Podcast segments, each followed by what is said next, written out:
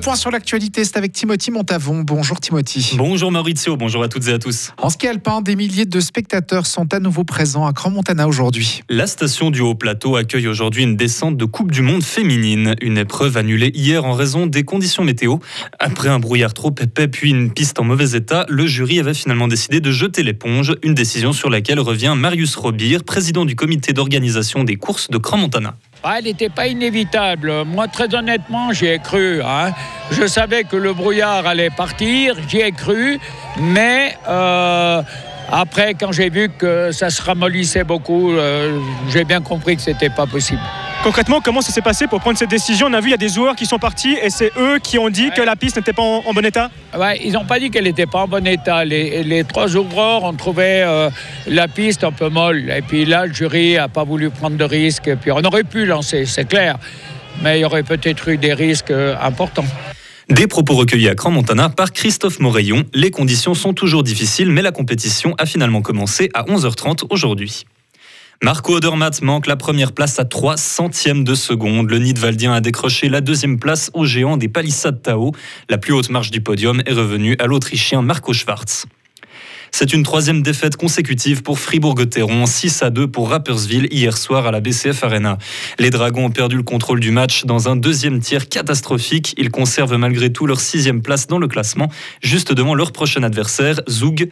Le match aura lieu mardi à la Bossard Arena. Le Parti socialiste a désigné hier une nouvelle vice-présidente. Il s'agit de la fribourgeoise Valérie Piller-Carrard qui reprend donc le flambeau de la nouvelle conseillère fédérale Elisabeth Baumschneider.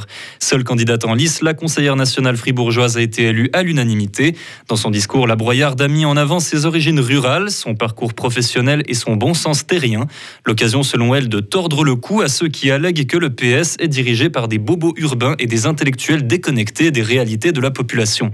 Un sujet qui sera creusé demain en sa compagnie sur Radio Fribourg. Les grandes stations de ski trouvent un second souffle. Avec un gros trou financier à combler, cet hiver était décisif pour la survie des pistes de ski. Mission accomplie, elles attirent à nouveau les skieurs pour le plus grand bonheur des gérants des grandes stations.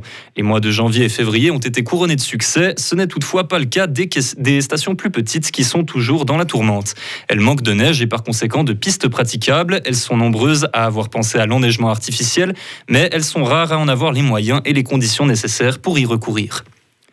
La nouvelle terreur des lacs suisses, ce n'est pas la pollution ou un nouveau prédateur, mais bien une moule. La moule quagga, non comestible, se reproduit très rapidement. Elle a déjà infesté les lacs de Bienne, Neuchâtel ainsi que le Léman, une menace pour la biodiversité qui risque de contaminer les ressources d'eau potable. D'après le gouvernement, le meilleur moyen de la combattre serait de nettoyer les bateaux et les canalisations. L'ambassadrice ukrainienne appelle la Suisse à faire évoluer sa neutralité. Selon elle, c'est une valeur suisse datée qui entre en contradiction avec le droit international public mis en place après la Seconde Guerre mondiale et surtout qui n'a pas à entrer en ligne de compte sur la situation actuelle du conflit russo-ukrainien. Elle qualifie l'offensive russe contre son pays d'illégale et clame que la défense que la défense de l'Ukraine est donc 100% légale sur le plan international. Elle appelle également la Suisse à laisser les Ukrainiens employer les armes manufacturées en Suisse. De son côté, Vladimir Poutine accuse l'OTAN de participer au conflit en livrant des armes et des fonds aux forces ukrainiennes. Il réaffirme que l'Occident a pour seul but de détruire la Fédération de Russie. Il dénonce également le fait que le monde occidental ressemble de plus en plus à un monde au service des États-Unis. Près de 40 migrants ont été retrouvés morts sur les côtes italiennes ce matin. Rome se plaint depuis déjà longtemps du nombre de migrants débarquant sur son territoire en provenance d'Afrique du Nord. Depuis peu, la chef du gouvernement, Giorgia Meloni, fait passer une loi qui oblige les navires humanitaires dans cette zone maritime à n'effectuer qu'un seul sauvetage à la fois. Pour rappel, cette route en Méditerranée centrale est la plus meurtrière au monde pour les migrants. Et pour terminer, le concert de l'homme pâle annulé hier soir à l'Arena de Genève. La police cantonale a fait vider la salle avant d'arrêter un homme qui avait lancé des menaces terroristes sur les réseaux sociaux. Près de 10 000 fans très déçus ont donc évacué les lieux sous la lumière des gyrophares de police. Pour des raisons de sécurité, la police voulait plus d'air, plus de distance et en a finalement juste un peu trop mis. Retrouvez toute l'info sur frappe et frappe.ch.